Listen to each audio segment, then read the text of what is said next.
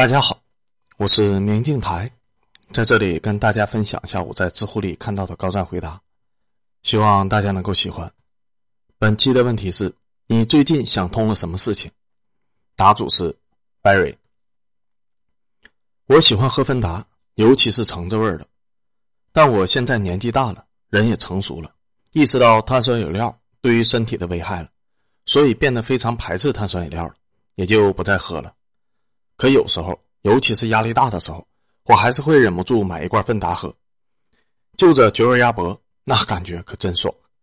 但我发现，我每喝一罐芬达，我对碳酸饮料的排斥就减弱一分，也没有那么不健康了，只是点糖分呗。可他们带给我了快乐呀，我对自己如此说。到后来，我不仅对芬达没有了排斥心理，反而对它颇有好感，开始像很多人一样。把它亲切的称之为快乐水。作为一个搞心理学的，我很快意识到我对芬达的态度的转变的原因在于合理化。合理化的价值在于缓解认知失调引起的不适感。所谓的认知失调，就是行为与态度产生的矛盾。具体来说，我一开始对芬达的态度是排斥的，喝芬达的这种行为便和我的态度起了冲突，冲突会带来不适感。为了缓解不适。我便需要合理化自己的行为，比如告诉自己，碳酸饮料并没有那么不健康，碳酸饮料带给我快乐。我喝芬达的次数越多，我越需要合理化自己的行为。久而久之，我对芬达的态度便改变了，从排斥变成了喜欢。结果，我又开始天天举着饮料瓶，大口的咕咚咕咚了。我被这一发现吓了一大跳。我之前一直以为没事儿，虽然我喝了一罐芬达。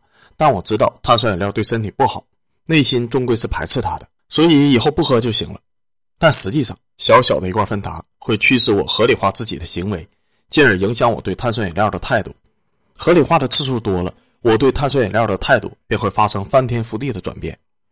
意识到这一切以后，再次站在超市的饮料区前，我开始变得犹豫了起来。一罐芬达不仅让我摄入了过多的糖分，还影响了我对碳酸饮料的态度。让我下次更难抵御诱惑。反过来说，拒绝一次芬达，不仅仅是拒绝了几十克的糖分，更是在捍卫我的态度，也就是价值观。我成功的抵御一次碳酸饮料，我对碳酸饮料的排斥就会加深一分。我成功抵制的次数越多，我的态度也就越加坚定。到最后，碳酸饮料对于我来说和香烟、酒精是一样的，是需要我彻彻底底远离的，以至于即便在聚会上。朋友给我倒了一杯饮料，我也不会喝。我从这件事情上学到了很重要的一课是：我们的态度是需要用实际行动来捍卫的。你的每一次正面行为都会强化你的价值观，让它变得越加的牢固；而你的每一次负面行为都会弱化你的价值观，甚至最后让你形成一种与一开始完全相反的价值观。意识到这一切以后，对我的意义重大。对碳酸饮料一次又一次的说不。晚上九点关掉手机，躺在床上，购物的时候用自己带的手提袋，不打断别人讲话，这些原本毫不起眼的行为，突然变得意义重大了起来，因为他们都在捍卫着我的价值观，让我成为一个我真正想要成为的人。另一个答主狼叔，不可能有人来到这个世界上读十几年书，上十几年班，就是为了还那三十几年的房贷。当你把买房、结婚、生子等任务放下时，你会发现生活其实很简单。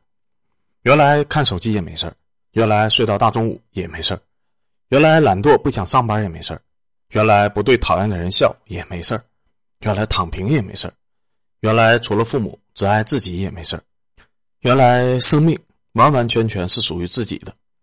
可当你把有房有车当做理所当然的去追求，便是自我奴役。所以现在，虽然我的生命在历程中时日消逝，却从未有现在这般充满力量，如同一台沉寂许久的钢铁巨兽，等待着重新运作起来的那刻。齿轮已在转动，一切尽在时间中。我不敢说我这辈子能够成就什么样的伟业，我的性格决定了我这辈子所达到的高度。但是我的生活，我想要按照自己喜欢的方式来过，这就够了。明朝那些事中有一句话。我之所以写徐霞客，是想告诉你，所谓的千秋霸业、万古流芳，与一件事情相比，其实都算不了什么。这件事情就是用你喜欢的方式度过一生，整个明朝，无论朱元璋、朱棣、朱由检，还是张居正、王阳明等等，这些人都是被时代所裹挟着往前走。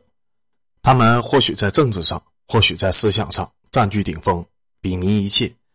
可是他们在漫漫人生中真的快乐吗？至少徐霞客是真正快乐的。